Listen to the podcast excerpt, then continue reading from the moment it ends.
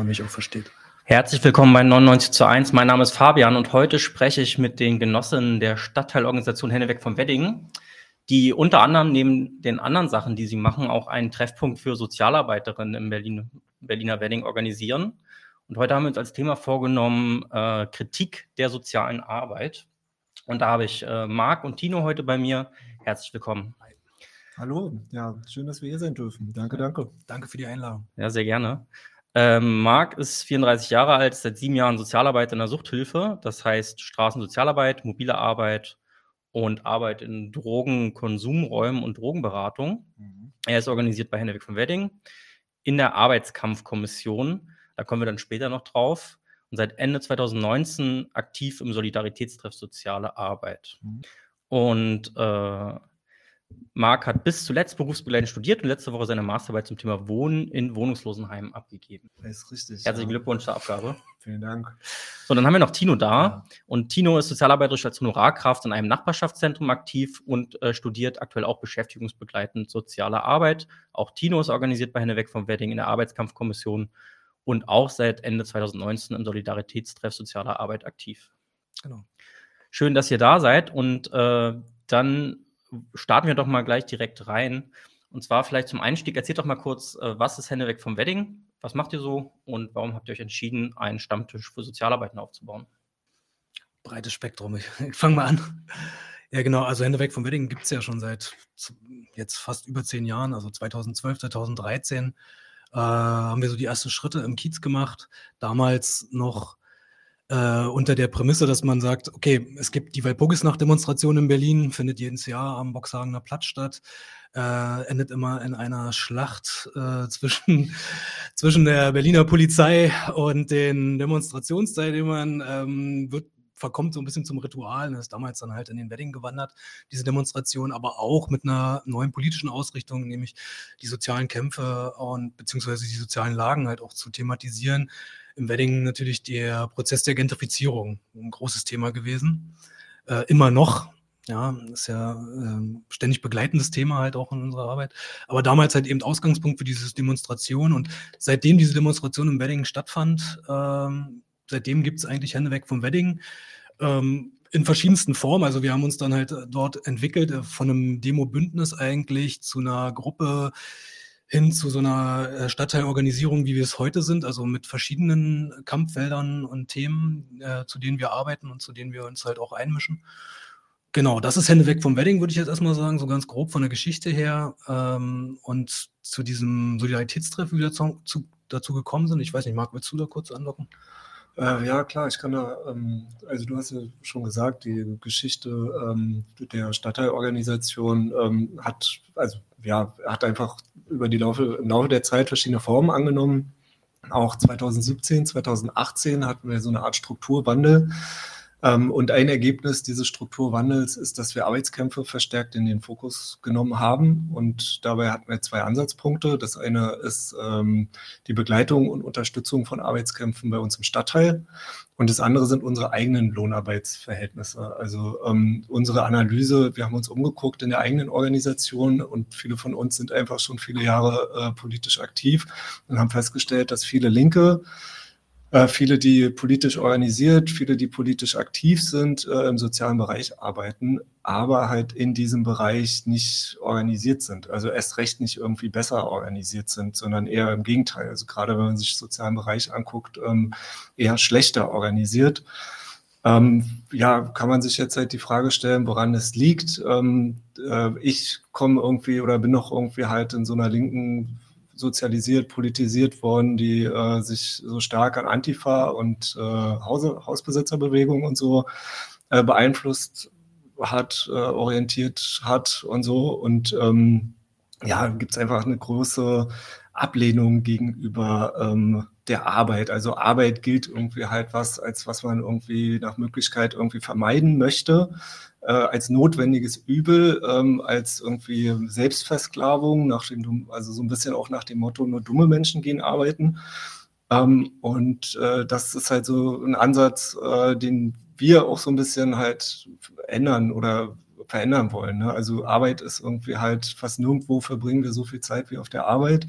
Ähm, also auch ein Versuch, äh, Arbeit zu repolitisieren ähm, und äh, sich halt ähm, ja, betrieblich äh, zu organisieren. Und äh, ja, eben, um es irgendwie kurz zu sagen, also ein Ergebnis äh, unseres Strukturwandels ist es gewesen, unsere eigenen Lohnarbeitsverhältnisse in den Fokus zu nehmen. Viele arbeiten im sozialen Bereich und damit haben wir den äh, Solidaritätstreff Soziale Arbeit gegründet. Ja, also sozusagen die soziale Frage auch in den Aktivismus zurückholen.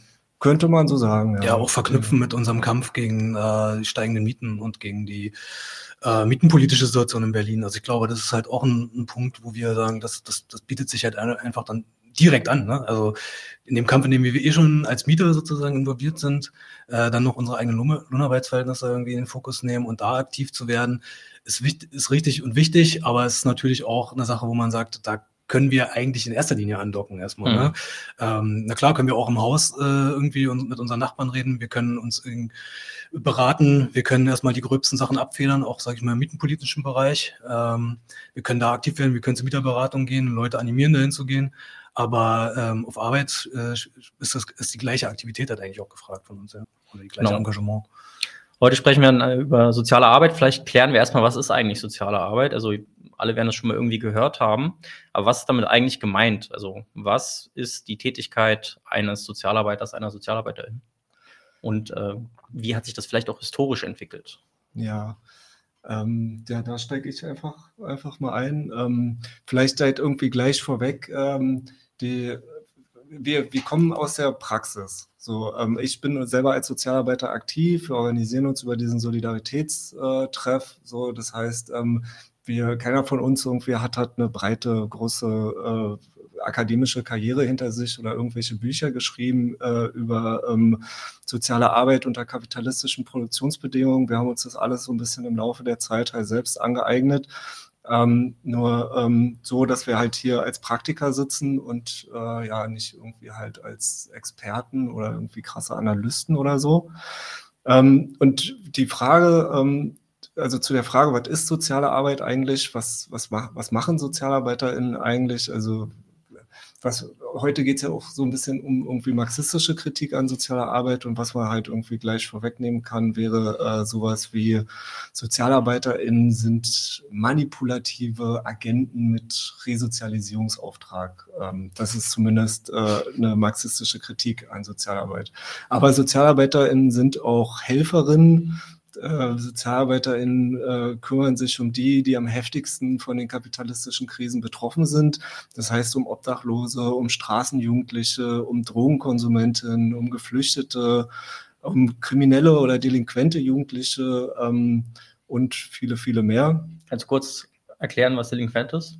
Äh, ab, äh, delinquent äh, ist ein ähm, Fachbegriff für abweichendes äh, Verhalten. Also so, da geht ja auch so ein bisschen irgendwie halt in die Richtung soziale Arbeit, hat halt eben auch die Aufgabe, ähm, über die Einhaltung von Normen äh, zu wachen. Und Delinquente sind halt Jugendliche, die von der Norm auf abweichen, weil sie halt Drogen nehmen, weil sie kriminell sind, weil sie ähm, auf die schiefe Bahn geraten sind, sagt man ja auch immer so ein bisschen. Hm. Die, ähm, äh, ja, genau. Ähm, sonst, ähm, die, ich weiß nicht, möchtest du da einhaken? Sonst kann ich irgendwie gleich ein bisschen fort, fortführen. Nee, für einfach, halt, fahr einfach ähm, fort.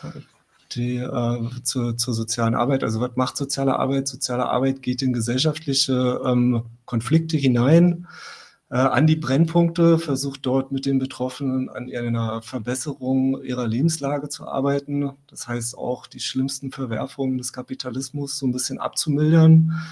Ähm, könnte man jetzt sagen, ja, super, soziale Arbeit versucht, ähm, die Gesellschaft solidarischer zu machen, ähm, versucht, sich für die Umsetzung und Wahrung der Menschenrechte einzusetzen und den gesellschaftlichen Zusammenhalt in irgendeiner Art und Weise zu stärken. Ja, tut sie auch irgendwo, ähm, im Rahmen ihrer Möglichkeiten. Aber wir wollen es ja heute halt auch so ein bisschen kritisch sehen und so weiter.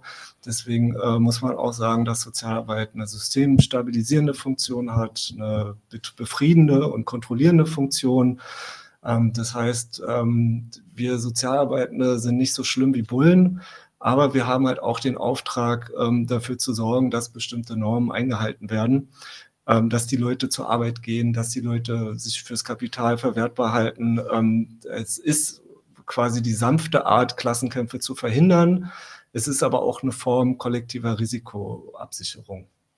Die, ähm, ja, genau.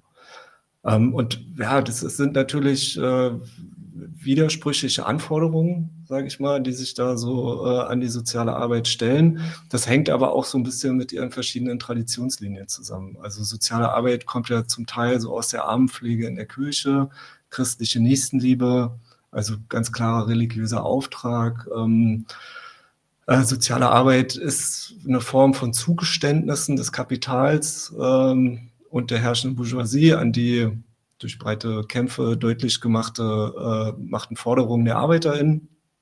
Und ähm, äh, ja, es ist aber halt eben auch äh, nicht nur etwas, was halt dem äh, Kapital durch Kämpfe von ArbeiterInnen abgerungen wurde, äh, sondern es ist auch eine Eingriffsmöglichkeit des Staates in die soziale Lage der ArbeiterInnen. Mhm. Ihr habt jetzt auch gerade schon angesprochen, dass ihr auch äh, aus eurer Perspektive als äh, Lohnarbeitende ähm, an die Frage herangeht. Ein Aspekt, den ihr auch in eurer Broschüre immer wieder anspricht, ist, dass soziale Arbeit äh, spätestens seit dem, also übrigens die Broschüre, vielleicht kannst du sie immer reinhalten. Ist da jetzt, sie eigentlich? Genau, da steht sie. Ist jetzt ein bisschen äh, spiegelverkehrt, habe ich gerade im Chat so. gelesen. Das äh, tut uns leid, da steht hart am Limit drauf. Die kann man sich auch online runterladen ja. auf der Seite äh, von Hände weg vom Wedding. Der Link ist in der Videobeschreibung von der Seite von Hände weg vom Wedding. Ähm, er schreibt da auch, dass sozusagen nach ähm, dem neoliberalen Umbau des Staates immer mehr private Akteure in das Feld der sozialen Arbeit reinkommen und dass denen das sozusagen überlassen wird. Und ihr bezeichnet das dann auch als Sozialindustrie. Was hat es damit auf sich und in welcher Position finden sich dann äh, der oder die Sozialarbeiterin wieder und wie verändert sich die Art, wie soziale Arbeit dann stattfindet? Doc, gleich, gleich weiter an. Ja, an, ja. okay. Ähm, ich, was ich in dem Zusammenhang ganz sympathisch fand, ein Autor, habe ich gelesen, hat gesagt, äh, soziale Arbeit verliert durch diese Neoliberalisierung, durch diese Sozialindustrie, verliert soziale Arbeit so ein bisschen den arme Leute-Geruch sagt, äh, könnte man irgendwie so polemisch sagen. Aber für die soziale Arbeit bedeutet das, dass sie an marktwirtschaftliche Sachzwänge gekoppelt wird. Es bedeutet, äh, dass sie sich profitorientiert äh, ausrichten muss. es bedeutet, dass die Träger, die Organisationen von sozialer Arbeit konkurrenzfähig sein müssen. Also viele Träger sind dazu gezwungen, Profit zu erwirtschaften, um äh, der Konkurrenz standhalten zu können, um als Träger überleben zu können. Ähm, auch in vielen Bereichen, es gibt ist es dann so, dass manche Bereiche in dem Träger ähm, zuwendungsfinanziert sind. Ähm, mit anderen Bereichen verdient der Träger Geld. Die Bereiche, mit denen der Träger Geld verdient, verlieren damit natürlich, also gewinnen damit natürlich automatisch an Bedeutung. Ähm, das heißt, dass für die soziale Arbeit ähm, oder so Neoliberalisierung ähm, Umbau irgendwie halt zu einer Sozialindustrie heißt, dass soziale Arbeit kostengünstig sein muss, dass sie wirksam und effizient sein muss. Das heißt, äh, dass eine Dienstleistungsmentalität und Marktlogik in die soziale Arbeit äh, eingeführt äh, und übernommen werden müssen, äh, die halt eben so vor dieser Neoliberalisierung ähm, so nicht zu finden gewesen ist. Die, ähm, ich habe immer ein bisschen das Gefühl, dass ich zu lange rede. Aber wenn es nicht zu lange ist da, und nee, nee. du mich unterbrichst, falls es zu lange ist, dann fahre ich einfach fort. Einfach ich habe mir hier so ein paar Stichpunkte gemacht, weil ich schon so ein bisschen die Befürchtung hatte, dass wir nicht nur diskutieren heute, sondern wir hier auch irgendwie so einen Input irgendwie reingeben müssen, was zu Themen sind, mit denen wir uns beschäftigen. Deswegen habe ich mich auch so ein bisschen äh, äh, vorbereitet, aber ich verfolge ja euren Podcast auch und habe irgendwie gesehen, äh, Marek Schauer durfte irgendwie letztens auch was vorlesen, was er mitgebracht hat. So. Und dann habe ich mich einfach so ein bisschen orientiert, deswegen äh, eine Wink irgendwie. Die nee, super, also das sind genau die Gäste, die wir wollen, die auch irgendwie Ahnung haben von dem Thema, über, dem wir, über das wir hier sprechen. Also, Schauer hat den Standard gesetzt jetzt. ja. Okay, genau, also ne, äh, wenn ich irgendwie da äh, jetzt schon irgendwie zu tief reingehe und so, dann äh, sag einfach. Aber äh, genau, zurück halt irgendwie zu der Frage, was, was, was äh, bedeutet diese Sozialindustrie, was bedeutet diese Neoliberalisierung für die soziale Arbeit? Das bedeutet auch, ich handle jetzt so ein bisschen die Stich, Stichworte ab, bedeutet auch eine Versicherheitlichung und Verpolizeilichung äh, von sozialer Arbeit. Das bedeutet, dass soziale Arbeit äh, entweder zu so einer Art Hilfspolizei wird oder halt auch zum Feigenblatt ähm, neoliberaler Politik. Das heißt, ähm, zum Beispiel halt am Kotti stellt man irgendwie halt fest, okay, da hängen irgendwie viele äh, obdachlose Menschen, viele TrinkerInnen, viele ähm, DrogengebraucherInnen ab und äh, auf der einen Seite schickt man dann die Sozialarbeitenden halt dorthin, ähm, um äh, ja mit den Menschen zu sprechen, ihnen irgendwie Hilfsangebote zu machen. Im gleichen Zug setzt man aber halt auf Verdrängung und auf Polizei. Und soziale Arbeit ist dann einfach so diese, die, die, das, was äh, halt die harten Maßnahmen so ein bisschen äh, kaschiert. Also, ähm, Übrigens auch am Leopoldplatz, nicht, dass man nur mal den Kotti nimmt. Äh, sind auch andere Bereiche in Berlin halt, die dieser, dieser Logik halt unterworfen sind. Ne? Also auch immer einhergehend mit so einer Teil, mit so einer Pri Privatisierungsgedanke oder Teilprivatisierungsgedanke. Ähm, da haben wir auch in den letzten Jahren Erfahrungen gemacht, halt irgendwie, ne? Bis, was bis dahin gipfelt, dass dann halt so Polizeiexperimente stattfinden mit irgendwelchen äh, teuren Kamerawagen, die dann da aufgestellt werden zur Abschreckung und so. Mhm. Ja, das sind ja genau die Probleme am Leo, auch die äh, jetzt beispielhaft für den Kotti genannt worden sind. Ja, ja, genau. Also während irgendwie halt Polizei die Leute wegschlagen soll, soll äh, soziale Arbeit die Leute halt so ein bisschen weg, quatschen. Und ähm, äh, ja, und also auch nicht irgendwie, äh, das, das, das soll jetzt natürlich auch kein Diss sein, irgendwie halt gegen die Leute, die sozialarbeiterisch halt aktiv auf dem Leo oder halt am Kotti sind oder so. Also die sind dort nicht, um die Leute zu verdrängen. Die haben schon irgendwie halt ein ehrliches Hilfsangebot. Ähm, aber ähm, mit dieser Neoliberalisierung äh, von sozialer Arbeit findet halt auch so eine Vereinnahmung von sozialer Arbeit gesellschaftlich auch einfach statt, der man sich dann halt auch irgendwie stellen muss. Also das heißt halt auch, dass ähm, in diesen Trägern kriminalitätspräventive, repressive, rechte Praxen in der sozialen Arbeit einfach an ähm, Bedeutung gewinnen. Und ähm, äh, das ist so ein bisschen irgendwie halt die, wo, wo, es sich, also so die Ebene, wo es sich fachlich verändert und äh, dann hat diese Sozialindustrie natürlich halt auch äh, massive Auswirkungen auf die Arbeitsverhältnisse in den Organisationen, die soziale Arbeit anbieten. Das heißt, die Löhne sind sehr unterschiedlich. Ähm, es gibt äh, flächendeckend äh, so gut wie keine Tarifverträge bei den freien Trägern. Haustarifverträge. Ähm, wir machen die gleiche Arbeit wie die äh, Kollegen im äh, öffentlichen Dienst. Unsere Löhne sind aber in vielen Fällen weit unter TVL-Niveau. Äh, Sozialarbeitende sind häufig befristet, arbeiten in Teilzeit. Ähm, auch die Kosten für Betriebsratsarbeit werden vom Senat äh, nicht übernommen. Ähm, das, halt, dadurch werden Kollegen in den Organisationen dann unter Druck gesetzt, ähm, dass die diese betriebliche Mitbestimmung, äh, die ein Betriebsrat äh, ausübt, äh, die Existenz des Trägers gefährdet und dann irgendwie halt im Umkehrschluss wieder irgendwie zu Lasten der Klientin geht und so. Das sind halt allgemein so die Arbeitsverhältnisse, die man bei sämtlichen NGOs findet. Ähm, da, wo Menschenrechte draufsteht, darf man quasi keine würdigen Löhne erwarten, weil es ja auch so ein bisschen irgendwie dann immer gesagt wird, geht halt zu Lasten der Betroffenen ähm, sondern man muss sich ständig bereit und flexibel halten und immer so ein bisschen, ähm, es wird immer mit dem Interesse des Klientels ähm, äh, ähm, ja, argumentiert. Mhm. Genau. Und das ist halt zum Beispiel so ein Punkt, wo wir irgendwie halt als äh, Solidaritätstreff sagen, so nein, ey, soziale Arbeit kann den Staat irgendwie halt schon was kosten. Ähm, äh, sonst können wir es ja auch gleich der Kirche wieder überlassen, äh, ob, ob wir die Armen verhungern lassen oder nicht. So, ne?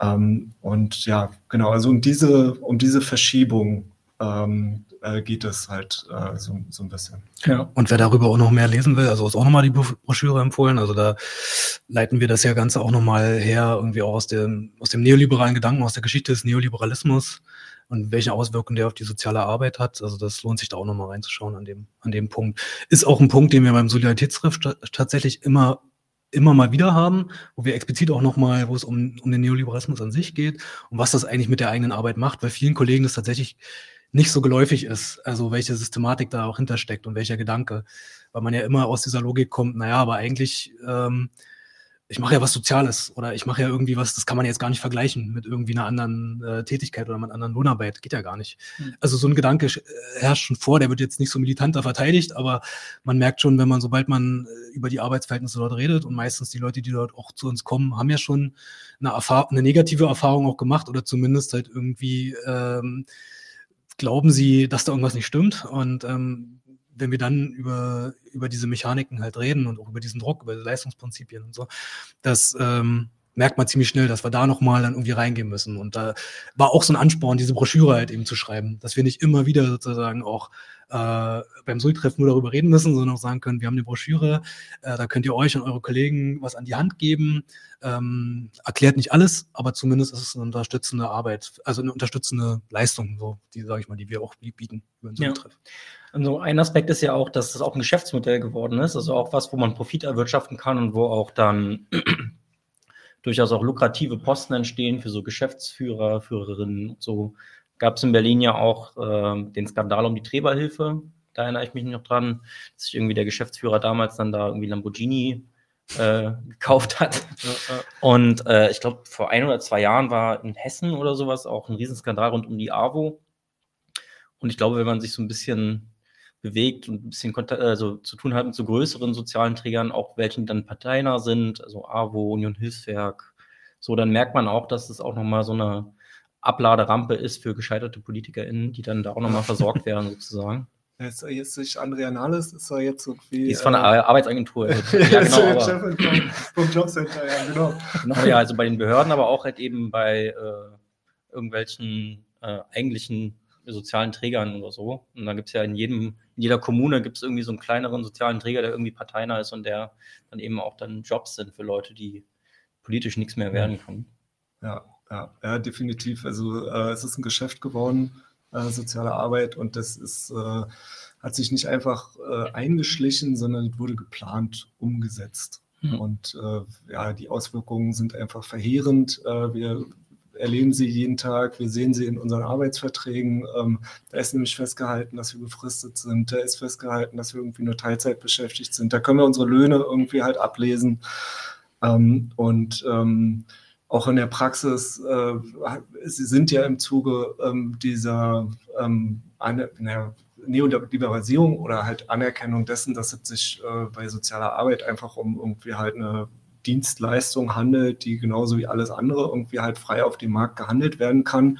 Ähm, in dem Zuge sind ja auch so ähm, Steuerungsinstrumente äh, in den Trägern eingeführt worden, wie man sie irgendwie halt sonst aus der Massenproduktion oder eben aus Bereichen, in denen produziert wird, kennt. Ähm, Kost-Leistungsrechnung und so. Genau, Qualitätsmanagement, Qualitätsmanagement. Leistungsvereinbarung, Kundenzufriedenheit, Messbarkeitskriterien. Ähm, äh, also da ist ja jetzt auch so ein bisschen äh, ähm, die, diese entstanden, dass äh, dem äh, Geldgeber ähm, oder dem Zuwendungsgeber, dem Senat halt irgendwie auch immer wieder zurückgemeldet werden muss, ähm, welche Fallzahlen hat man generiert, wie viele Leute hat man weitervermittelt. Äh, so wird, also gibt so ein ständiges Monitoring, ähm, äh, wie wirksam, wie effektiv äh, da eigentlich gewirtschaftet wird. Ähm, und also auch verbunden halt mit so einem permanenten ähm, äh, Kostensenkungsdruck, äh, Sparzwang, ähm, äh, dem die Träger ähm, unter den äh, Bedingungen halt ausgesetzt sind. Und äh, das geht natürlich halt zum einen zu Lasten der Betroffenen, also in dem Fall irgendwie zu Lasten irgendwie der Leute auf der Straße, sage ich mal.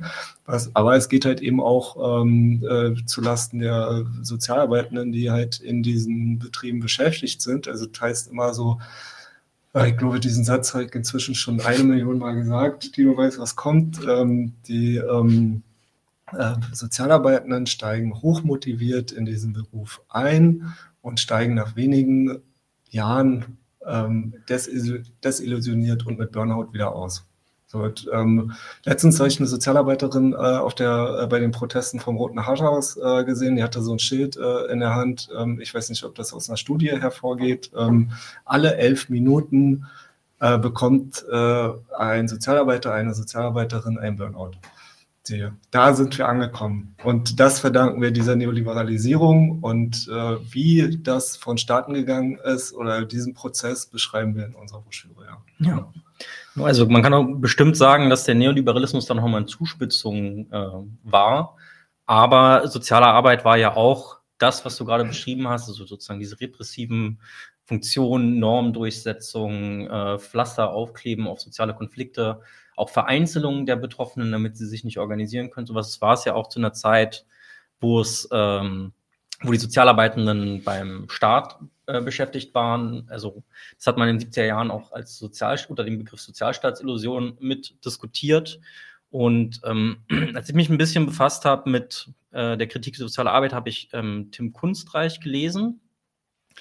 Und ähm, der hat 1977, glaube ich, die Arbeit Der institutionalisierte Konflikt äh, über soziale Arbeit im Kapitalismus ver äh, veröffentlicht und hat soziale Arbeit äh, auch wie du es gerade beschrieben hast, dass es Funktion hat, die Bedingungen der Kapitalakkumulation zu erhalten, soziale Konflikte, die aus dem Widerspruch zwischen Lohnarbeit und Kapital resultieren, zu unterdrücken beziehungsweise ähm, zu verschleiern. Und hat dann gesagt, sie dient als Repressionsagentur, Sozialisationsagentur, dient der Kompensation sozialer Missstände, hat eine Widerstand unterdrückende Funktion und soll die Klientin disziplinieren. Ähm, in den, also ist das noch aktuell? Würde schon sagen, ne? Also, wir haben es ja auch noch uns mal uns noch mal vor Augen geführt, auch diese Kritik daran. Ich würde sagen, die ist immer noch aktuell. Äh, soziale Arbeit ist Hilfe und Kontrolle zugleich. Ja, das würde ich würde ich auch so so sehen. Ähm, genau, wir haben uns auch schon drüber unterhalten im Vorfeld oh, jetzt habe ich ja ein Mikrofon angewackelt. Äh, unterhalten im Vorfeld, was so ein bisschen fehlt vielleicht, ist noch die Perspektive darauf, dass äh, soziale Arbeit halt eben auch ein Zugeständnis halt irgendwie ist, ne, des Kapitals. Ähm an die Forderungen halt irgendwie der äh, Proletarier beziehungsweise der Arbeiterinnenbewegung auch oder der also anderen. der Schwächung. Der Schwächung, ja, würde ich es auch sehen. Ähm, Beides wahrscheinlich. es klingt beides Hand in Hand. Ja. Genau. Ähm, weiß nicht, was du noch andocken? Auf jeden Fall. Also ähm, die, also ja, ich würde auch sagen, irgendwie halt die Kritik ist noch aktuell, daran hat sich nicht viel geändert. Ähm, nur wird das nicht so an den Unis gelernt. Also ähm, und ich glaube halt, ähm, also wir haben Kunstreich jetzt nicht im Detail äh, gelesen, aber wir haben dafür einige andere marxistische Theoretikerinnen gelesen, die alle zu ähnlichen Ergebnissen kommen. Ähm, und äh, um es vielleicht auch gleich vorwegzunehmen, ähm, die, ähm, äh, es gibt immer wieder irgendwie halt diese Aussage, dass soziale Arbeit selbst keinen revolutionären Beitrag äh, mhm. leisten kann. Soziale Arbeit ist keine systemsprengende Kraft. Ähm, und stattdessen ähm, ähm, heißt es immer, äh, dass man irgendwie halt sich ähm, eher irgendwie halt als linke, äh, die als linke SozialarbeiterInnen äh, darauf konzentrieren sollte, eben die Betroffenen zu organisieren, als äh, Anwalt der Armen, als Anwältin der Armen, als Organisatorin der Armen ähm, etc. und so weiter. Ähm, ja, gehen wir halt auch äh, zum gewissen äh, Teil mit, begünstigt aber eben auch die Ausbeutung äh, von Sozialarbeitenden, weil es eben wieder irgendwie halt äh, sehr stark halt auf die Betroffenen halt fokussiert. Und ähm, ähm, äh, ja, und und ich glaube auch, dass halt Kunstreich mit seiner Kritik halt sehr stark darauf äh, abstellt, dass soziale Arbeit halt ein Kontroll- und Herrschaftsinstrument sein kann, beziehungsweise arbeitet er halt da, ähm, du hast mir ja so ein paar Stichpunkte geschickt, Reprodu Reproduktionsagentur, Sozialisationsagentur, Kompensationsagentur und so weiter, ähm, arbeitet, also arbeitet da in dieser Kritik halt sehr gut raus, äh, dass soziale Arbeit ein Disziplinierungsinstrument sein kann, Kontrollinstrument oder auch ist und so, ne? Ähm, aber ähm, halt nicht nur. Ne? Also wir hatten es ja gerade eben auch schon äh, so ein bisschen äh, Zugeständnis irgendwie halt an Forderungen irgendwie halt der Arbeiterin, aber eben halt auch äh, Versuch der Schwächung ähm, der Arbeiterbewegung und ihrer revolutionären Form. Also ähm, es, es, es gibt halt äh, trotz dieser, wie soll ich sagen, irgendwie halt äh, autoritären Züge, ähm, die halt irgendwie da drin äh, stecken, trotz dieser Eingebundenheit irgendwie halt ins System, äh, gibt es natürlich halt auch ähm, äh, leistet Sozialarbeit einfach halt auch äh, Hilfe und äh, Unterstützung irgendwie für die Betroffenen und lindert äh, die Not, in der irgendwie halt sich die Menschen befinden, die halt diese Hilfe annehmen, ähm, halt auch tatsächlich ein Stück weit. Also es, äh, es ist keine Beantwortung oder es ist keine Lösung irgendwie der Arbeiterinnenfrage und so, aber ähm, äh, bedient natürlich halt ähm, nicht ausschließlich das ähm, äh, Interesse der äh, Herrschenden und äh, das geht halt in der Kritik halt äh, so ein bisschen unter. Also ähm, ja, auch wenn ich halt ähm, diese Perspektive, oder auch wenn ich es halt sehr wichtig finde, sich halt diese Perspektive so vor Augen zu führen, äh, dass eben ähm, äh, ja, soziale Arbeit eben nur eine sekundäre Form der Beteiligung ist, ähm, äh, dass sie halt super stark auf Grundsicherung halt ausgerichtet ist, ist und eben nicht auf die Überwindung äh, halt äh, der sozialen Problemlage. Ich glaube, ähm, wenn es anders wäre, würden wir auch äh, bei uns in der Stadtteilorganisierung halt irgendwie sagen, okay, lass uns doch einfach soziale Arbeit machen und lass es uns einfach gut und besser machen. So. Mhm. Ja, dann könnte man es ja so, so sehen, aber da eben dieser Widerspruch besteht ähm, und die wir äh, den wir ja auch sozusagen auch im, im Solidaritätstreff, aber eben auch in unserer Arbeit, in anderen Arbeitsfeldern halt auch, die wir haben, ähm, auch sehen, äh, reicht das natürlich nicht aus. Ne? Und es reicht auch nicht einfach nur aus zu sagen, dann machen wir soziale Arbeit von unten. Das reicht auch nicht mhm. aus. Ähm, weil da müssen andere Fragen beantwortet werden. So, ne? Da kommen wir vielleicht. Vielleicht auch, um irgendwie halt das, das noch so ein bisschen äh, zu erklären, weil jetzt irgendwie wahrscheinlich auch nicht alle halt ähm, äh, kunstreich gelesen haben oder sich irgendwie halt mit diesen ganzen Kritiken beschäftigt haben und so. Ich finde halt, ich persönlich finde irgendwie halt ein Beispiel, an dem es irgendwie halt sehr deutlich wird, ist zum Beispiel die Jugendgerichtshilfe. Ähm, wo man oder wo ich auch aus eigener Erfahrung halt äh, ähm, äh, gelernt habe, äh, ja, irgendwie wie niederträchtig soziale Arbeit sein kann. Äh, Sage ich mal, weil man fragt sich ja alleine schon bei dem Wort Jugendgerichtshilfe, was ist das eigentlich? Ist das jetzt irgendwie eine Hilfe für den Jugendlichen, mit dem Gericht fertig zu werden? Oder ist das eine Hilfe für das Gericht, mit dem Jugendlichen fertig zu werden? Ne? Und aus, eigenen, aus meiner eigenen Erfahrung, ich war 17 Jahre alt, ähm, ich habe Kopfhörer geklaut und bin dann von der, äh, wurde dann vor Gericht eingeladen. Ich war nicht vorbestraft, gar nichts, bla bla und so weiter wurde trotzdem irgendwie halt äh, vor Gericht eingeladen und hatte vorher einen Termin mit dieser Jugendgerichtshilfe. Und dann fragte ich mich halt, ähm, ja, warum hast du nicht gemacht und was denkst du denn und ähm, bereust du denn, dass, die, dass ich die Kopfhörer geklaut habe? Und ich so, ja, Mann, ja, ich habe Kopfhörer geklaut, ja, ich hätte die irgendwie bezahlen müssen und so weiter. Ähm, aber ich verstehe jetzt auch nicht, warum ich jetzt hier ähm, vor Gericht geladen werde. Ich meine, irgendwie halt der Laden, da Kaufland damals, ich musste 100 Euro Kompensation zahlen und habe ein Jahr lang Hausverbot bekommen. Und ich bin das allererste Mal äh, erwischt worden. Ich denke, das ist Strafe genug, habe ich zur Jugendgerichtshilfe gesagt. Aber anstatt mich so ein bisschen aufzuklären, hat die halt notiert, hat mich noch so ein bisschen gefragt, wie ich aufgewachsen bin und ein gutes Verhältnis zu meinen Eltern habe und so weiter. Dann haben wir uns verabschiedet und ohne irgendwie halt Ergebnis. Und dann ist diese Gerichtsverhandlung und äh, ja, irgendwie Gerichter irgendwie halt stellt fest, dass wir anwesend sind und so weiter, ruft dann die Jugendgerichtshilfe und bittet sie um ihre Einschätzung und die steht dann auf und sagt, ja, äh, hier Marc, ähm, wir haben uns hingesetzt, er kann es überhaupt nicht einsehen, warum er jetzt irgendwie halt dafür bestraft wird. Er hat, Zitat, irgendwie halt kein Verständnis, irgendwie halt, ähm, äh, dass er irgendwie äh, etwas Unrechtes getan ist. Er habe ja schon 100 Euro an den Supermarkt bezahlt und versteht jetzt den ganzen Aufwand nicht.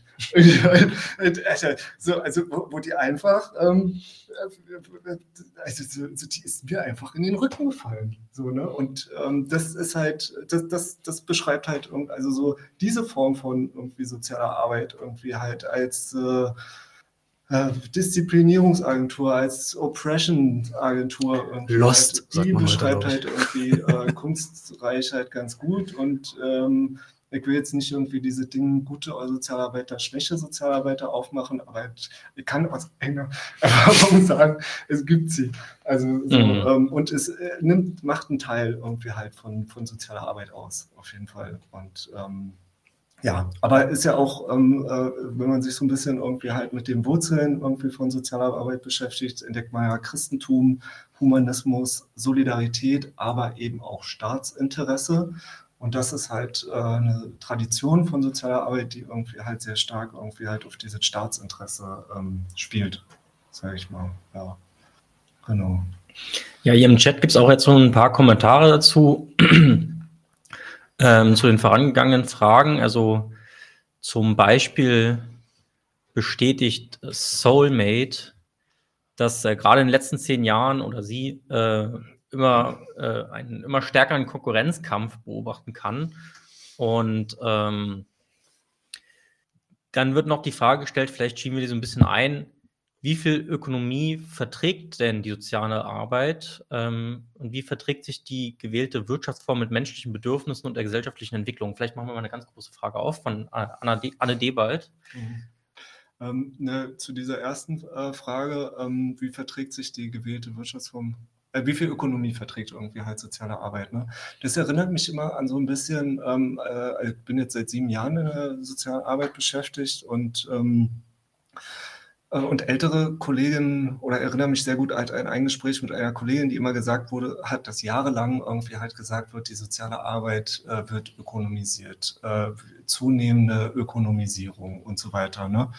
Ähm, wo ich irgendwie halt fast sagen würde, äh, diese Ökonomisierung von sozialer Arbeit ist fast abgeschlossen. So. Also natürlich irgendwie halt sind es nicht alles GmbHs ähm, also die sondern GmbHs. Sondern, ja, ja, genau, gemeinnützige GmbHs, deren Profit beschränkt ist und so weiter, auch in vielen Fällen halt Vereinen, in manchen Fällen halt auch, ähm, äh, in manchen Fällen halt Stiftungen. Ja, Stiftungen, Genossenschaften, aber halt auch Aktiengesellschaften können halt irgendwie Träger von sozialer Arbeit sein. Mhm. Und ähm, ja, also wenn irgendwie halt ähm, das ist ja auch, was auch manche Konzerne halt irgendwie so fordern, ne? dass sie keine Steuern bezahlen wollen, sondern stattdessen äh, halt lieber so Sozialpolitik mitbestimmen wollen und äh, dann halt äh, das, was sie irgendwie an Steuern abgeben würden, halt äh, ja hier irgendwie so ein bisschen unter Obdachlosigkeit und irgendwie für irgendwie Drogengebraucherinnen und äh, Gewaltschutzprojekte und so weiter halt irgendwie ausgeben können und damit irgendwie halt äh, zum sozialpolitischen Akteur werden könnten. So, das ist natürlich so eine ganz, ganz düstere, äh, ganz düstere, düstere Richtung, aber ähm, das ja, ja Sozialarbeiter also, bei Amazon. So, so wir, müssen, wir, wir, müssen halt aus meiner Sicht irgendwie halt so ein bisschen irgendwie halt davon wegkommen, ähm, immer nur darüber zu reden, dass soziale Arbeit schrittweise ökonomisiert ähm, wird, sondern auch anerkennen, dass sie es schon ist. Hm. So und uns halt dagegen entsprechend irgendwie organisieren, zur Wehr sitzen, das zurückdrängen und so. Ähm, das auch thematisieren ja, halt, ne? Sonst, sonst hat man halt so eine Situation beim Zahnarzt. Ne? Also es gibt so manche Zahnärzte, die operieren nicht am Zahn und die sagen halt, ähm, wenn es zu doll weh tut, sollst du halt irgendwie den Arm nach oben nehmen. Und du hängst halt die ganze Zeit hier. So, und erträgst irgendwie den Schmerz. Und so, nee, wo ich sagen muss, nein, Alter, so, es tut weh, es reicht. Ähm, äh, ja, müssen wir irgendwie anders machen. Ähm, äh, wir äh, ertragen schon genug. Vielleicht sprechen wir mal über die Beziehung zwischen Klientinnen bzw. Betroffenen sozialer Arbeit und äh, Sozialarbeiterin. In welcher sozialen oder rechtlichen Position befinden sich denn in der Regel irgendwie die Menschen, die betroffen sind von sozialer Arbeit? Welche Art von Problemen sind Gegenstand sozialer Arbeit und welchen Zusammenhang stehen sie denn jetzt auch dann mit den gesellschaftlichen Verhältnissen? Du hast es schon am Anfang ein bisschen gesagt, abweichendes Verhalten, Delinquenz, aber vielleicht nähern wir uns da nochmal dem Gegenstand. Ein ja, über den Weg. Auf jeden Fall. Mach gerne weiter. Und du ja, ein. Genau. Okay. Ähm, ja, also Klientinnen von sozialer Arbeit sind natürlich in erster Linie die Menschen, die in Armut leben und darüber hinaus alle, die, die sich nicht integrieren lassen wollen, ähm, die krank sind oder krank gemacht wurden äh, sind die, die am Rande der Gesellschaft leben, sind Süchtige, sind Behinderte, sind Obdachlose, sind Leute, die Pflege und Unterstützung brauchen, äh, straffällige, lernunwillige Kinder und Jugendliche, Erwerbslose, Erwerbsunfähige, nur um irgendwie halt so ein paar ähm, Gruppen aufzuzählen. Ich denke, kann man irgendwie halt noch eine ganze, ganze Menge anderer irgendwie oder weiterer Gruppen halt irgendwie nennen. Ist ja auch ein breites Feld, vor allem wenn man dann noch vielleicht anfängt, die ganze äh, Daseinsfürsorge an sich halt irgendwie noch mit reinzuzählen, was wir ja auch in der Broschüre ab und zu machen irgendwie. Wo wir auch im Soli-Treff manchmal so äh, denken, na, wen können wir denn jetzt noch alles dazu zählen, weil das ja wirklich sich so ausdünnt und so ausdifferenziert. Ja, ja. Ja, ja stimmt. Also natürlich, also auch irgendwie halt, äh, ich meine, ich arbeite jetzt in der Drogenberatung, äh, da kommen halt auch äh, Reiche also da kommen halt auch Reiche äh, äh, in die Beratung. Ähm, und ja, was äh, groben kann man so ein bisschen irgendwie halt ähm, in verschiedene Sektoren einteilen. Ähm, Unterstützung von Menschen in schwierigen Lebenssituationen. Dazu gehört auf jeden Fall Obdachlosigkeit. Ähm, dann Integration oder auch Förderung von Integration ist ein großer Teil. Prävention und Bekämpfung von Gewalt. Dann Unterstützung für Kinder und Jugendliche äh, Hilfe, Hilfen für ältere Menschen ähm, und äh, dann ganz viel natürlich so Unterstützung bei der Jobsuche, also Menschen irgendwie halt in Arbeit bringen. Das ist äh, auf jeden Fall äh, halt ein großer äh, Posten. Ähm, was es halt daran ähm, zu kritisieren gibt, ist auf jeden Fall, dass es äh, halt in den meisten Fällen individualisierte Hilfe ist es sind ja auch äh, individualrechtliche Ansprüche, sage ich mal, die sich aus den Sozialgesetzbüchern ableiten und die auch ähm, im Einzelfall immer wieder oder wo im Einzelfall halt immer wieder geprüft wird, ob die Voraussetzungen für eine Hilfe gegeben sind. Das heißt, ob die Person ähm, einen Leistungsanspruch oder einen Anspruch auf Hilfe hat und da wird immer im Einzelfall ähm, äh, äh, geprüft. Also da erkennt man halt irgendwie ähm, äh, schon, dass soziale Arbeit auf das, auf, also auch zu großen Teilen eben eine Arbeit am Individuum, am Einzelnen äh, ist.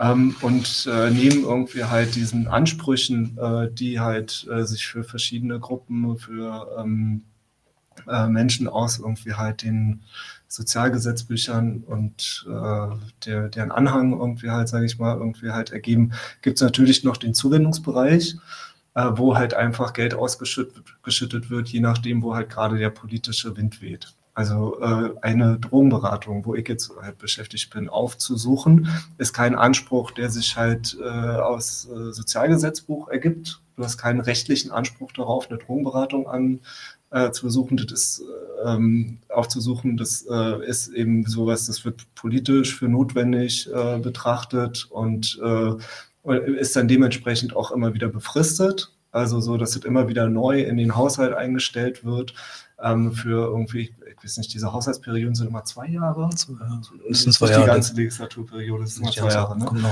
Also in dem Fall wird immer für zwei Jahre halt äh, eine Finanzierung äh, eingestellt ähm, für halt ähm, äh, bestimmte Projekte. Also ich denke, zum, niemand hat einen Anspruch auf Straßensozialarbeit und so. Das ist auch der ganze Bereich, äh, der halt äh, eben so durch Zuwendungen und so ähm, finanziert wird und eben sehr abhängig davon ist, äh, wo der politische Wind halt gerade herweht. Also da wird auch nicht irgendwie halt äh, nach fachlichen Kriterien halt irgendwie entschieden, ähm, wie man irgendwie jetzt, äh, äh wer jetzt irgendwie halt den größten Bedarf hat oder so, sondern äh, ja willkürlich nach politischen Entscheidungen, je nachdem irgendwie welche Kraft da irgendwie halt an der Macht ist, äh, wird halt das, wird halt das Geld verteilt.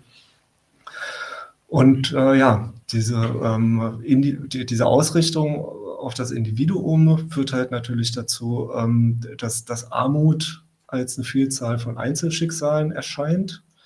Ähm, dass äh, soziale Arbeit eben halt nicht so äh, organisiert wird, so nach dem Prinzip oder nach so einem kollektiven Anspruch oder Prinzip, dass irgendwie halt gesagt wird, wir wollen nicht, dass irgendwie jemand in Armut lebt.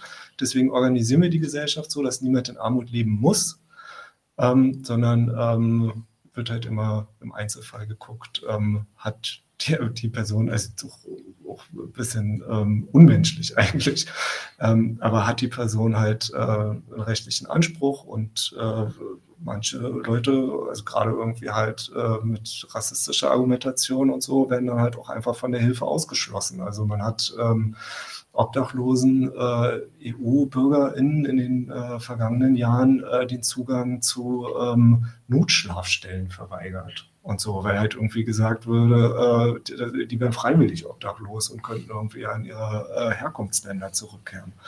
Und ähm, äh, ja, ähm, das heißt, ähm, ja, genau, vielleicht irgendwie so viel ja, also kann man dann überhaupt noch sagen, dass soziale Arbeit eine Beziehung zwischen einem Helfen und einem Hilfebedürftigen ist, wenn es halt so reguliert ist und einem, also ähm, auch individualisiert wird, das Problem, wie du es jetzt auch gerade genannt hast.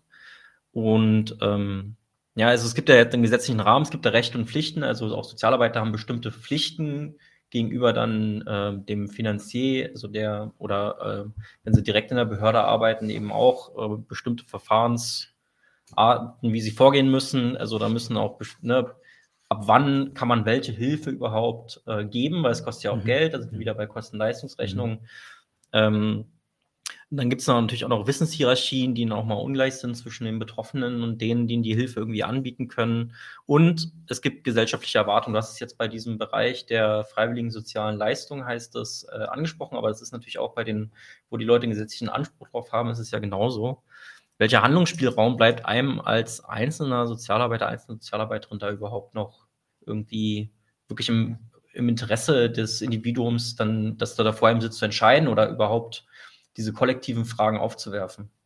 Voll, ähm, das ist halt, also zum einen irgendwie halt so zu der Hilfeleistung, ähm, das ist halt so, ähm, da, also so eine klassische Beziehung irgendwie halt zwischen einem Helfenden und einer Person, die Hilfe sucht, wäre ja halt eigentlich, ähm, dass die Person, die Hilfe sucht, ähm, fragt, ich habe keinen Schlafplatz, darf ich bei Ihnen schlafen? Oder so irgendwie. Ne? Also formuliert irgendwie halt ganz klar, was sie braucht. Im Gegensatz dazu findet man ja häufig, also vor allem irgendwie so auch im Beratungssetting, dass ähm, die Helfenden an die soziale Arbeit herantreten und überhaupt erstmal fragen, was ist denn möglich? Also so ähm, erstmal irgendwie halt äh, wissen wollen, wie die Hilfe aussieht. Also sie wissen, dass sie halt an diesen Stellen irgendwie Hilfe bekommen, aber wie die irgendwie halt genau aussieht, was sich dahinter verbirgt, ist häufig nicht klar. Und ähm, also es ist unklar, was sich hinter dem Label soziale Arbeit, es ist unklar, was sich irgendwie halt hinter der sozialstaatlichen Leistung halt verbirgt. Und ähm, dann gibt es halt diese verschiedenen Triebfedern in der sozialen Arbeit, ne? Humanität, christliche Nächstenliebe, Solidarität, aber eben auch diese Staatsinteressen. Und als einzelner Sozialarbeiter ist halt da natürlich so ein bisschen die Frage, worauf besinne ich mich? Also was für eine Tradition stelle ich mich halt irgendwie selber?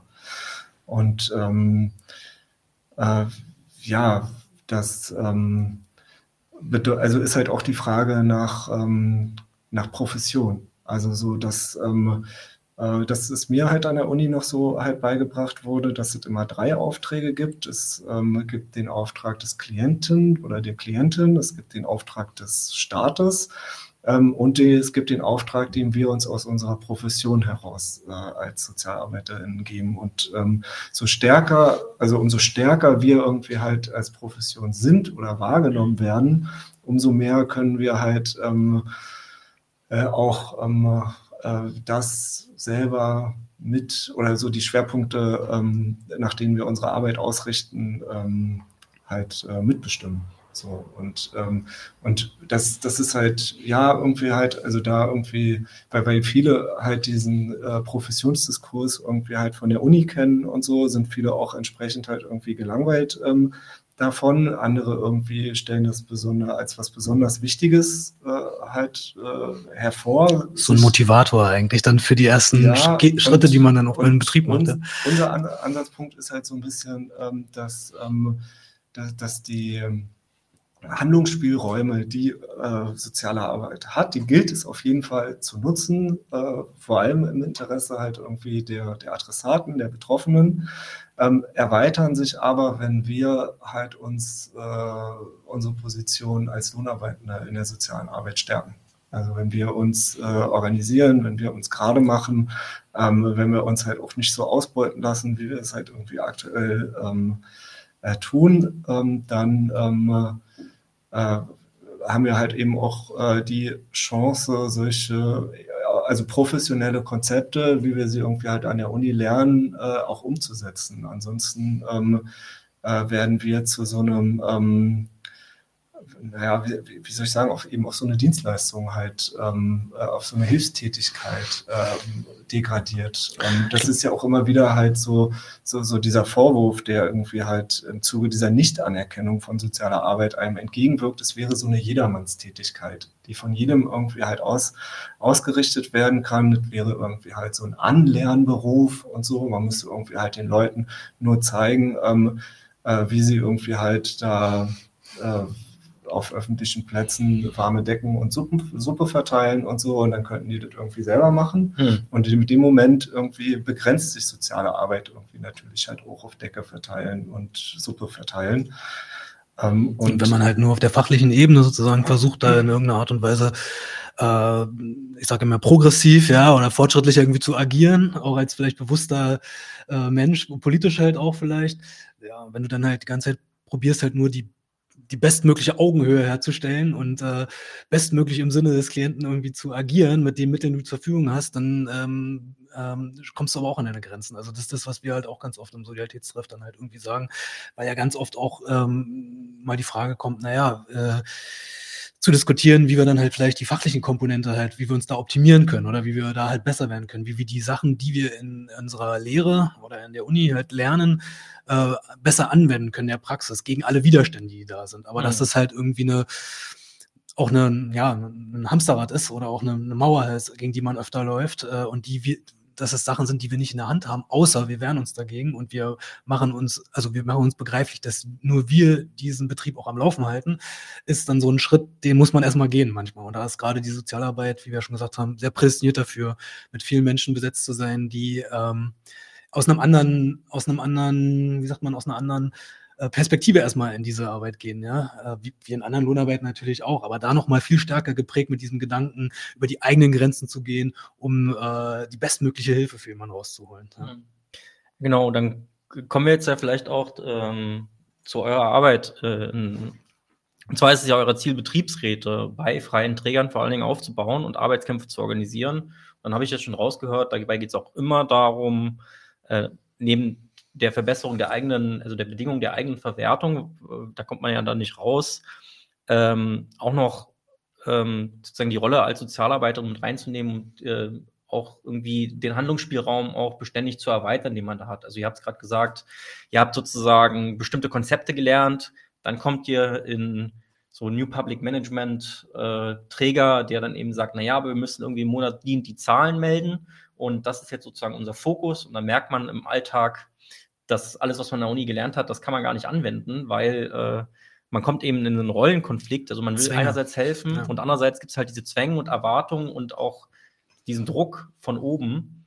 Und ähm, wie, wie hofft ihr, das sozusagen zu erreichen durch die betriebliche Organisierung? Vielleicht ganz kurz erstmal, also äh, wir selber, also wir verstehen uns da nicht in so einer Art von Gewerkschaftsrolle oder so. Also das haben wir auch bei der Konzeption von so einem Solidaritätstreff auch ausgeschlossen, dass wir halt irgendeine Art und Weise da einen Ersatz bilden können oder eine Leerstelle ausfüllen können. Ähm, ich glaube, was wir sehen halt irgendwie, dass die soziale Arbeit als Bereich in den Gewerkschaften selber, in den großen Gewerkschaften, die sich da halt irgendwie drin teilweise engagieren, halt sehr unterrepräsentiert ist mit ähm, Funktionären, mit Verantwortlichen, die sich um diese Bereiche kümmern und auch dementsprechend halt das in den Fokus halt irgendwie der Gewerkschaftspolitik setzen dementsprechend ist da auch wenig Aktivität an der Basis. Also ähm, äh, so gut wie fast niemand, der zum Solidaritätskräft kommt, ähm, solidarische Kolleginnen auch teilweise, sind äh, vielleicht Gewerkschaftsmitglied oder sind in irgendeiner Art und Weise da gerade dran, einen Betriebsrat zu gründen oder so. Das ist wirklich basic, dass man da halt erstmal drüber spricht, was sind da eigentlich die eigenen Rechte und was ist eigentlich möglich, um überhaupt einen Handlungsspielraum erstmal zu bekommen. Ähm, und da ist es unsere Funktion als Solidaritätstreff ja eigentlich erstmal äh, so eine Art Bewusstsein erstmal dafür zu schaffen und auch einen Erfahrungsbericht zu leisten, also von den ähm, Einrichtungen, wo wir dann halt sind, zu sagen, so lief das bei uns, äh, so haben wir das geschafft. Ähm, weil oft die, wir haben ja gerade schon angesprochen, dann gibt es halt diese, diese Situation, dass man halt sagt, ja, aber da musste ich mich ja gegen ähm, meine Leitung oder gegen meine äh, meinen Chef da irgendwie stellen. Aber wir sind doch alle so cool miteinander im Betrieb. Wir können doch über alles reden, wird mir zumindest immer gesagt. Gibt es in anderen Betrieben auch, aber in der sozialen Arbeit hast du halt eben das Phänomen, dass das nochmal viel mehr so diesen familiären Charakter bekommt, weil wir ziehen ja alle meinen Strang und wollen ja alle das Gleiche, was gut ist für die Leute. Und deswegen äh, nicht gegeneinander, sondern miteinander. Aber ja, in dem Moment, wo es dann halt darum geht, äh, ihr sitzt mit einem Burnout zu Hause, kann eigentlich nicht, habe keine Urlaubsvertretung.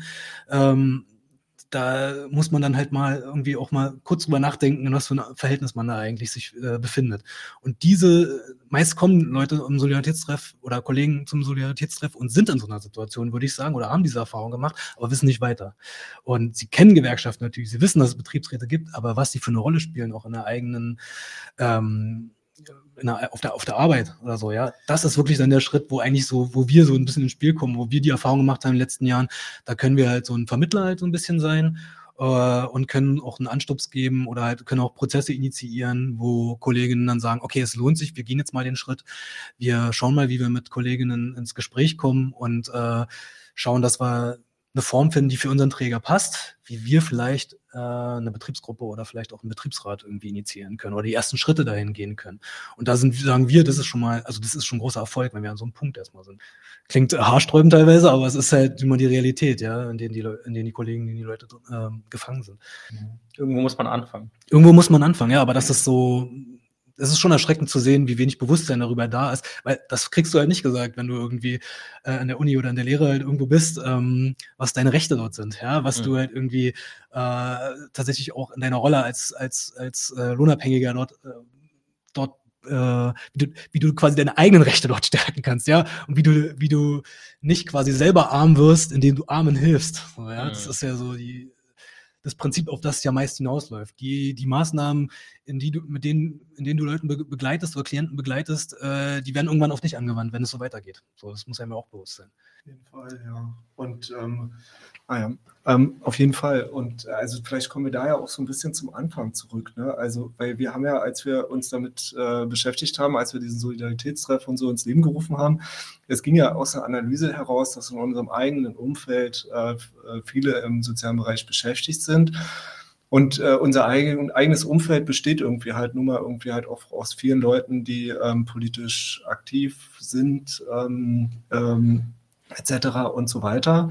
Und da spiegelt sich, äh, also vielen irgendwie sozialen, äh, politischen Bewegungen und so halt aktiv. Und da spiegelt sich halt auch vielleicht so ein bisschen diese Lücke zwischen halt äh, sozialer Bewegung und Gewerkschaft halt auf jeden Fall wieder, weil ähm, also sowohl an der Uni als auch in den Betrieben ist so dieses Thema, sich gewerkschaftlich oder in Betriebsräten zu organisieren, sich proletarisch im Betrieb zu organisieren, nicht besonders groß. So, man hat immer irgendwie halt so eine komische Form davon. Wenn man sich irgendwie halt im Betrieb organisiert oder wenn man sich irgendwie halt als Sozialarbeiter irgendwie selbst befreien möchte oder so, dann ähm, wäre das irgendwie auch so eine Form irgendwie des Kollektivs oder so. Man würde irgendwie halt ein eigenes SozialarbeiterInnen-Kollektiv irgendwie gründen und da sind irgendwie die Widersprüche irgendwie drin dann aufgehoben und so. Aber das ist halt nicht unsere Position. So, ähm, das ist aus unserer Sicht ähm, ja, schön, wenn es funktioniert und so. In manchen Nischen funktioniert es auch, aber häufig halt auch eine Form der Selbstausbeutung.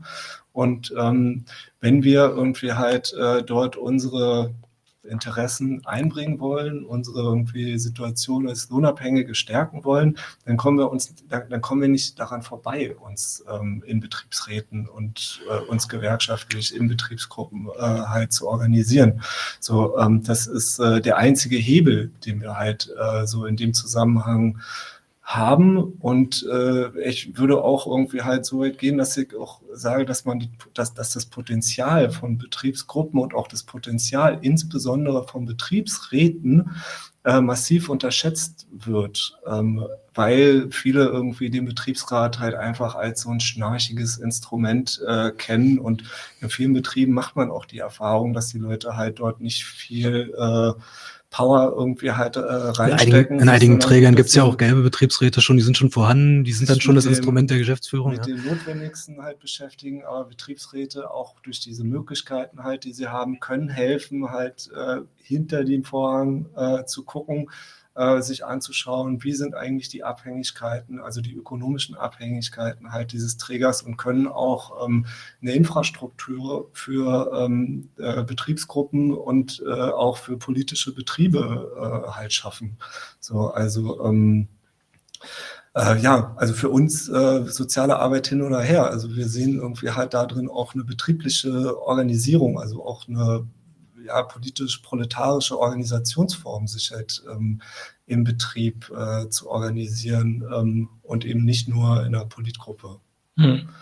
Genau, also jetzt ist ähm, dazu dann auch ein Erfahrungsbericht äh, von Anne Debald. Die meisten Kollegen haben Angst vor dem Jobverlust. Die, die vor allem, also vor allem die, die neu sind in dem Bereich und die halten schön den Mund. Das ist zum Kotzen. Äh, was würdet ihr darauf äh, antworten oder was wird sagen, wäre euer Ansatz? Also, ne? also ich vermute mal, dass ja dann die Flurgespräche schon stattfinden in dem Betrieb, wo die Anja da arbeitet. Aber was, also du hast es jetzt schon ein bisschen gesagt, wie, wie geht man dann daran, also die Kollegen und Kolleginnen auch zu überzeugen? Also ähm, ja, es ist ähm, in vielen Fällen schwierig, sage ich, gar keine, dass die äh, Kolleginnen Angst haben, dass es halt eine Form von, dass es Überwindung braucht, sage ich mal, zu organisieren. Äh, gar keine Frage, auf jeden Fall.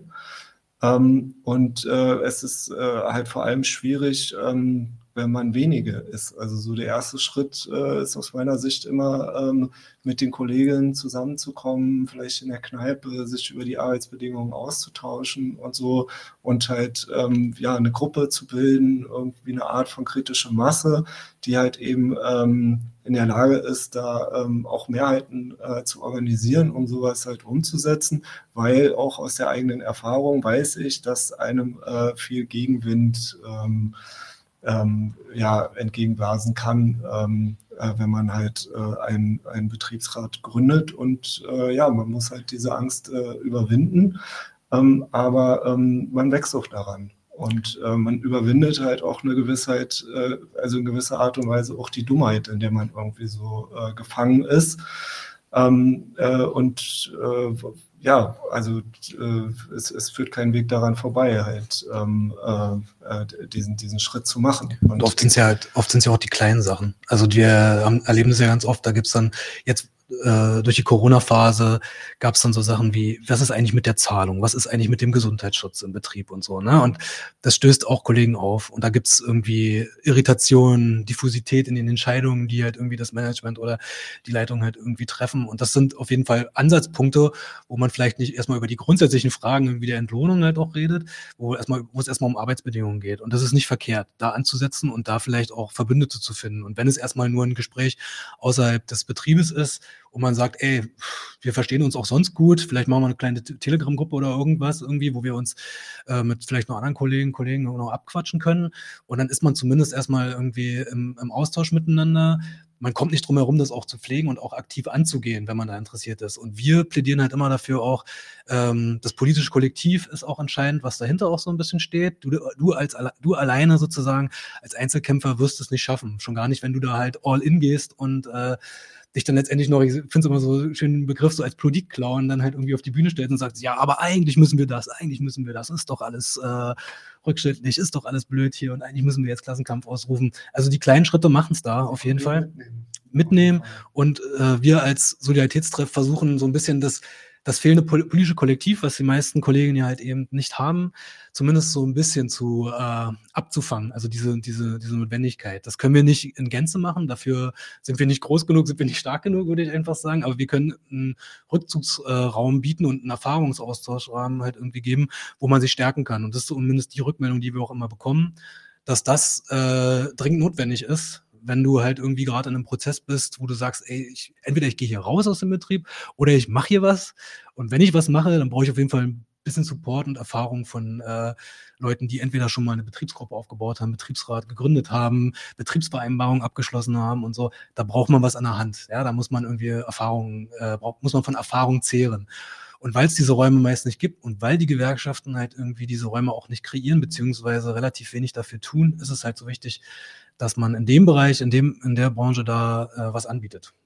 Da geht auch so ein bisschen jetzt das, äh, der Kommentar von Doc Robb rein. Es ist vor allem schwierig, weil soziale Arbeit sich bei einem Arbeitskampf immer in einer moralischen Falle befindet, zum Beispiel beim Streiken. Und ich finde, am Beispiel der Krankenhausbewegung, wo das ja ganz klar auch so ist, also, dass die Pflegenden ähm, dann auch immer mit dem moralischen Argument, dann könnt ihr die Patienten hier nicht lassen und ähm, dass es da, dass es auch ein Beleg dafür ist, dass es funktionieren kann. Also in dem Fall haben die Gewerkschaften natürlich ordentlich durch Organizing auch da unterstützt. Ähm, aber äh, also gerade so bei so kleineren Betrieben muss man ja nicht auf die großen Gewerkschaften zurückgreifen, sondern kann ja vielleicht auch auf kleinere äh, FAUD oder sowas, äh, FAUD heißt ja nicht mehr FAU, äh, FAUD, äh, andere Zeiten, ähm, auf die da vielleicht äh, zugehen mhm. oder so und da gucken, ob man da irgendwie was regeln kann. Und man sieht es an der Krankenhausbewegung, es kann funktionieren. Also man kann auch aus dieser äh, Moralfalle rausgelöst werden. Also was ich damit sagen wollte, wir halten die Leute nicht von den Gewerkschaften fern. Ja, also die ja, sagen, wir sagen definitiv, werde Gewerkschaftsmitglied, weil die Ressourcen, die ihr da habt und auch die, das, das, das, äh, den Hebel, den ihr habt, der wird größer. Ja, und das ist wichtig. Also ja, nicht, dass man äh, falsch verstanden wird. Ich würde auch sagen, das sind so die Eckpfeiler, so Stärkung von Betriebsräten, Betriebsgruppen und äh, die Kolleginnen motivieren, in die Gewerkschaft äh, einzutreten. Das ist der erste Schritt und sich über ihre äh, oder halt über die eigenen Lohnarbeitsbedingungen auszutauschen. Und geht in die Gewerkschaft, die vor Ort bei euch im Betrieb Sinn macht und jetzt nicht nur in die, die irgendwie das coolste Programm hat, sondern wenn bei euch Verdi ist, dann geht es Verdi zum Beispiel. Ja, nicht zu ideell verhandeln, die ganze Geschichte. so, ich habe ähm, jetzt noch eine Frage, die ähm, ich stellen würde. Und in der Zeit habt ihr nochmal die Möglichkeit, ähm, Fragen zu stellen an äh, Marc und Tino. Also nutzt es gerne. Und ich würde euch gerne noch fragen, was würdet ihr jetzt Leuten mitgeben, die überlegen, soziale Arbeit zu studieren oder im Bereich arbeiten zu wollen? Also würdet ihr sagen, wo macht's bloß nicht? Oder mhm. würdet ihr sagen, doch, mach, aber mach dich dann bereit auf den und den Kampf? Also was ich äh, Leuten an erster Stelle halt sagen würde, die irgendwie halt in der sozialen Arbeit arbeiten oder die jetzt irgendwie halt ähm, soziale Arbeit studieren, ist auf jeden Fall Fäuste hoch. Wir kämpfen gemeinsam. So, ihr seid herzlich willkommen im Solidaritätstreff. Wir freuen uns auf euch. Kommt vorbei.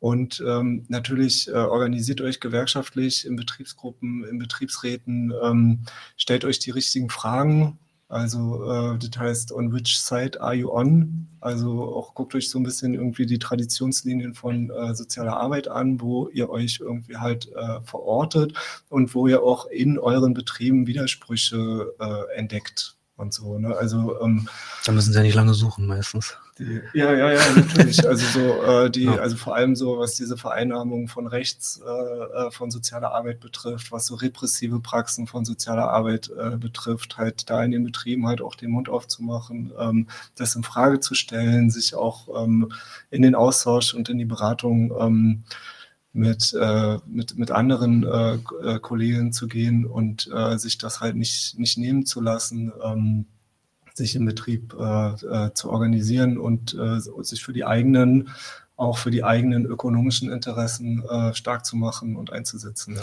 Und wenn sowas wie so ein, also meistens gibt es ja so ein so einem Raum nicht wie den Solidaritätstreff äh, soziale Arbeit.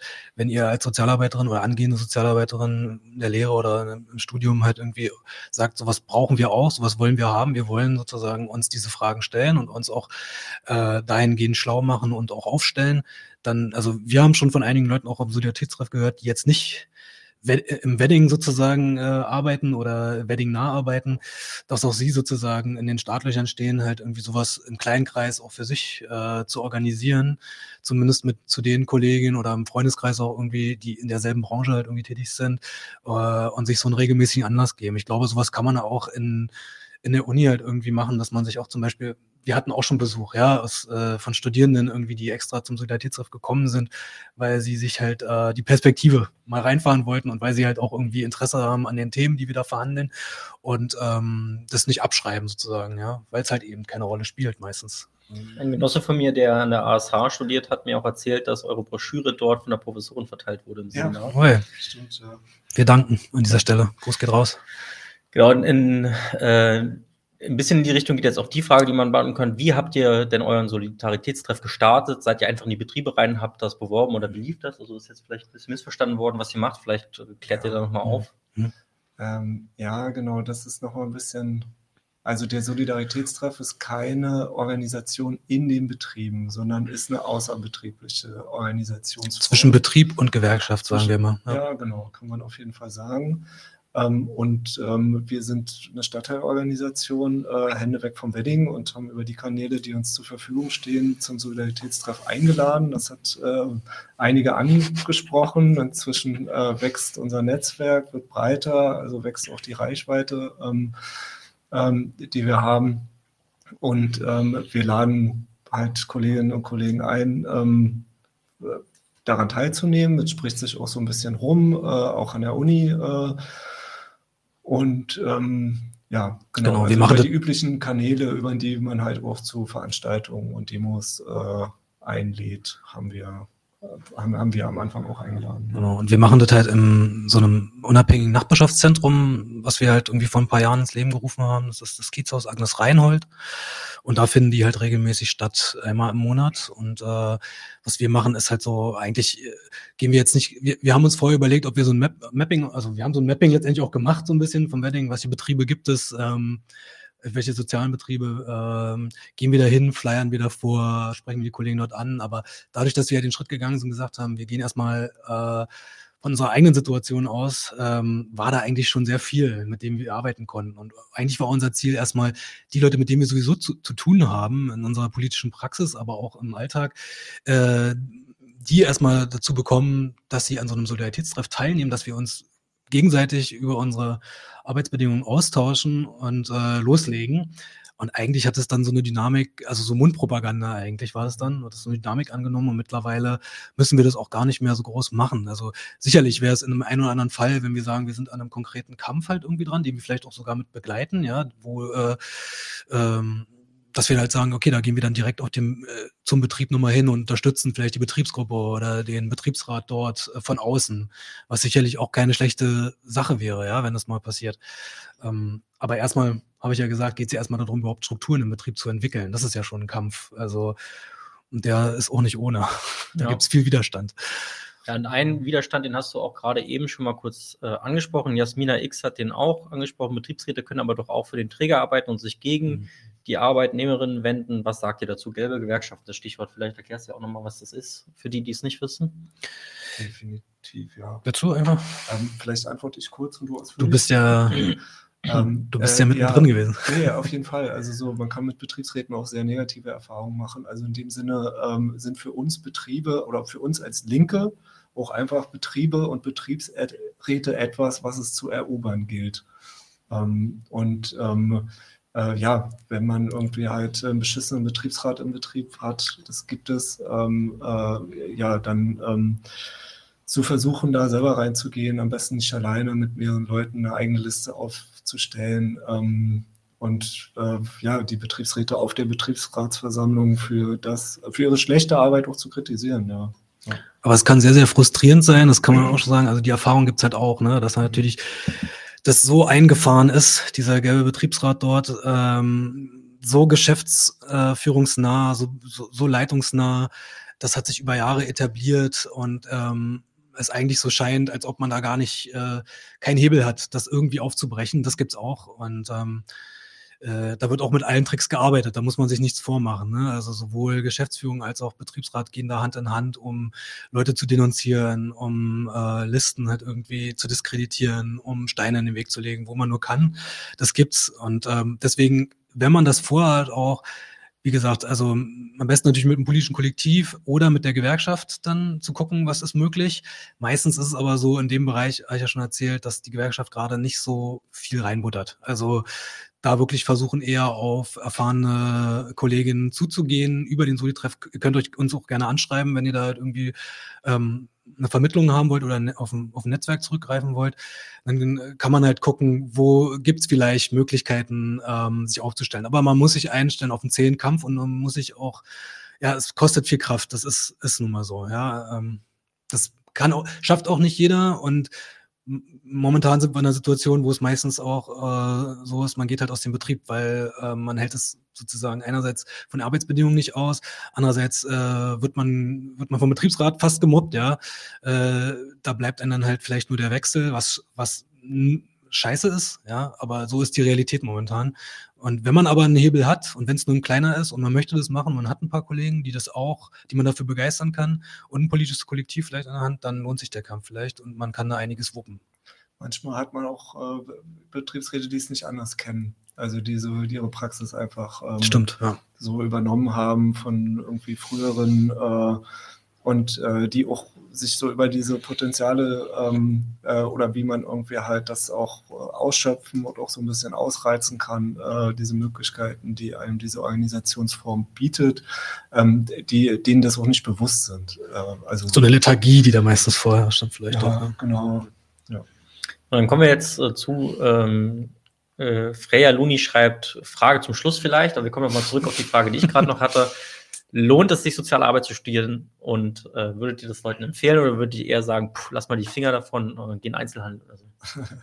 Bei mir ist ja mittlerweile schon der, ein weit fortgeschrittener Bildungsweg. Ich komme ja auch eigentlich aus einer ganz anderen Branche halt irgendwie und bin jetzt so in die soziale Arbeit auch reingerutscht. Also äh, dadurch, dass die äh, soziale Arbeit so viele Felder abdeckt, äh, würde ich sagen, auch als, also man findet da auch etwas, glaube ich, wo man sagen kann, hier kann man andocken, hier kann man auch irgendwie fortschrittliche Arbeit leisten. Äh, Marc hat ja schon angesprochen, es ist halt, es ist ja nicht nur die Kritik, die da daran besteht, ähm, eine Reintegration ins System zu haben, sondern du leistest tatsächlich auch eine Arbeit, die existenzielle Nöte sozusagen auch versorgt. Ähm, das sollte man nicht ausklammern. Das passiert auch, das macht man auch.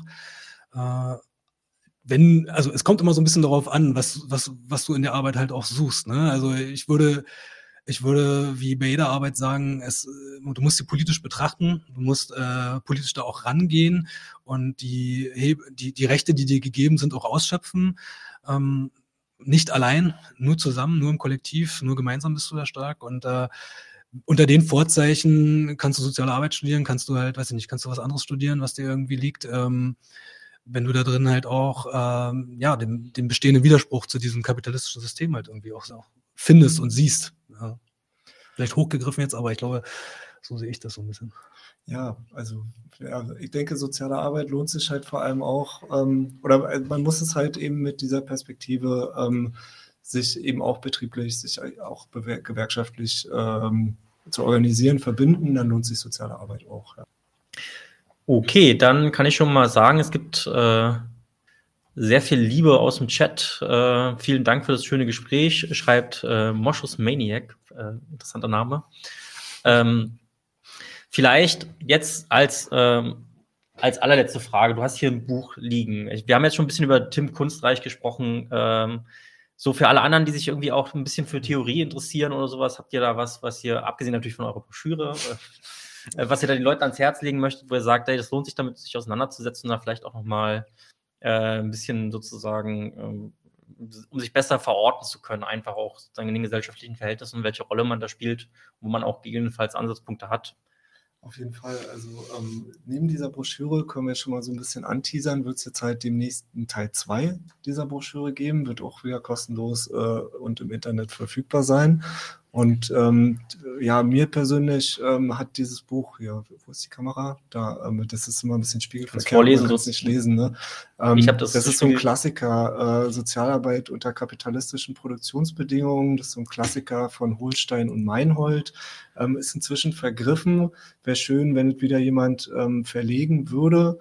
Aber es ist eine sehr, sehr gute Textsammlung ähm, zu äh, marxistischer Kritik ähm, an der sozialen Arbeit, Funktionsbestimmung von sozialer Arbeit, auch ähm, zu das Thema soziale Arbeit und Faschismus sehr interessant. Ähm, auch die Geschichte. Ähm, das ist auf jeden Fall ein Buch, was ich sehr äh, empfehlen kann. Ja. ja.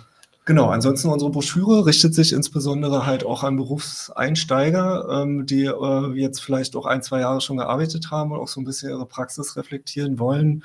Ähm, also auch so aus der eigenen Erfahrung, es sind so ein bisschen die Fragen, die man sich halt ähm, als äh, linker Mensch, als irgendwie, äh, ja, der irgendwie frisch von der Uni kommt äh, und dann in der sozialen Arbeit landet, halt stellt, wie, Betrieb, wie Kollegen betrieblich organisieren, ist ein Thema, soziale Arbeit im Neoliberalismus, äh, aber eben auch die Chancen und Grenzen von betrieblicher Mitbestimmung. Also viele, die halt direkt von der Uni kommen, dann irgendwie halt in den Betrieben halt starten, ähm, stellen sich häufig ähnliche Fragen. Bist du eigentlich gewerkschaftlich organisiert? Ähm, äh, hast du dich mal kritisch mit sozialer Arbeit auseinandergesetzt? Ähm, und äh, da sind viele Anknüpfungspunkte drin. Und das ist halt, aus, aus dem hervor ist ja auch so ein bisschen entstanden, aus diesem Gedanken. Genau, dann Tino würde ich jetzt dich vielleicht fragen, ob du vielleicht noch irgendwas hast, äh, was du äh, jetzt vielleicht noch anteasern möchtest, so Klar. mit Blick auf äh, den 30. vielleicht. 1. Mai, 30.04. und stehen große Tage bevor. Alle wissen Bescheid. Äh, genau. Wir als Stadtteilorganisierung organisieren ja jedes Jahr am 30. April eine Demonstration im Kiez, also im Wedding. Ähm, dieses Jahr unter dem Motto Frieden statt Kapitalismus. Ich habe mir hier so einen Flyer mitgebracht, druckfrisch.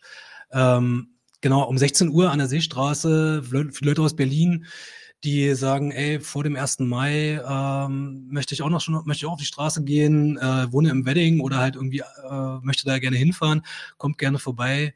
Ähm, wir organisieren diese Demonstration am, ja, am frühen Vorabend des 1. Mai ähm, durch, durch den Wedding und am 1. Mai selber im Wedding gibt es auch ein Gedenken an den Weddinger Blutmai, beziehungsweise den Blutmai in Berlin eigentlich. Das ist ja nicht nur ein Wedding, es war auch in Neukölln. Ein Gemetzel. Ähm, wer sich darüber informieren möchte, gerne bei Hände weg vom Wedding auf unserer Seite unverwertbar.org. Da gibt es die Ankündigung dazu. Äh, ja, würde mich freuen, wenn wir vielleicht einen oder anderen von euch hier aus dem Chat oder ähm, von den Hörern irgendwie vielleicht auch später dort begrüßen können.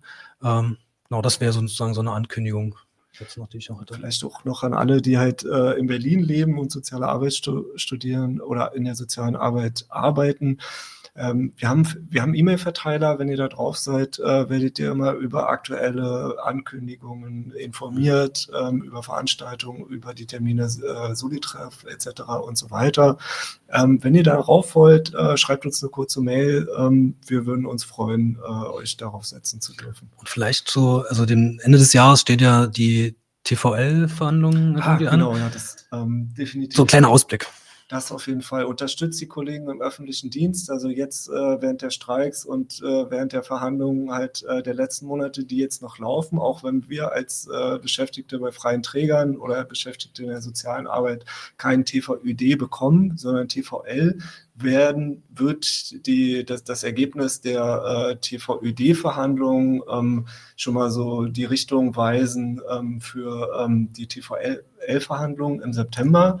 Ähm, das ist auch für uns so der Zeitraum, wo wir auf die Straße gehen wollen, wo wir Aktionen machen wollen äh, und wo wir natürlich hoffen, äh, dass ihr mit uns Schulter an Schulter äh, gegen diese unsoziale Regierung auf die Straße geht. Ja. ja, also alle kämpferischen Sozialarbeiter Augen offen halten, Ende des Jahres Berlin, kommt mit uns ins Gespräch, wir planen was. Für alle, die jetzt in den TVÖD auch irgendwie involviert sind und da abstimmen können, lehnt dieses äh, ja. äh, Schlichtungsergebnis ab. Das ist zu schwach. Montag. Genau. Danke, dass ihr da wart. Äh, an dieser Stelle möchte ich noch meinen Genossen Erik grüßen, der das ein bisschen angeregt hat, dass man sich jetzt mit der Kritik der sozialen Arbeit befasst. Und dann würde ich sagen, bis zum nächsten Mal bei 99 zu 1. Ciao. Ciao, schönen Abend euch.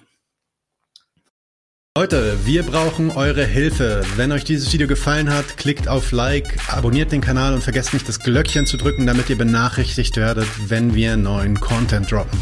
Außerdem solltet ihr uns überall folgen, wo wir verfügbar sind. Das ist Facebook, Instagram, Twitter und Twitch. Und wenn wir irgendwelche Ankündigungen machen oder Posts, dann shared, was das Zeug hält. Gebt uns all eure Liebe. Wir haben mittlerweile ziemlich signifikante Kosten. Wenn ihr es euch irgendwie leisten könnt, unterstützt uns doch auf Patreon. Dann kommt ihr auch in den Genuss verschiedener Vorteile, wie zum Beispiel Zugang zu unserer Discord-Community oder Zugang zu den ultrageheimen Patreon-Episoden, die wir dort posten. Außerdem könnt ihr uns natürlich auch über PayPal Spenden zukommen lassen. Außerdem haben wir mittlerweile einen eigenen Online-Shop. Das heißt, wenn ihr euch immer noch fragt, was ihr euren Lieben zu Weihnachten, Ostern oder sonst wie schenken könnt, geht dorthin und kauft duftes Merch. Alle Links dazu hier in der Beschreibung oder auch auf unserer Webseite 99zu1.de. Vielen Dank fürs Dabeisein, danke für die Unterstützung und wir sehen uns in diesem Theater.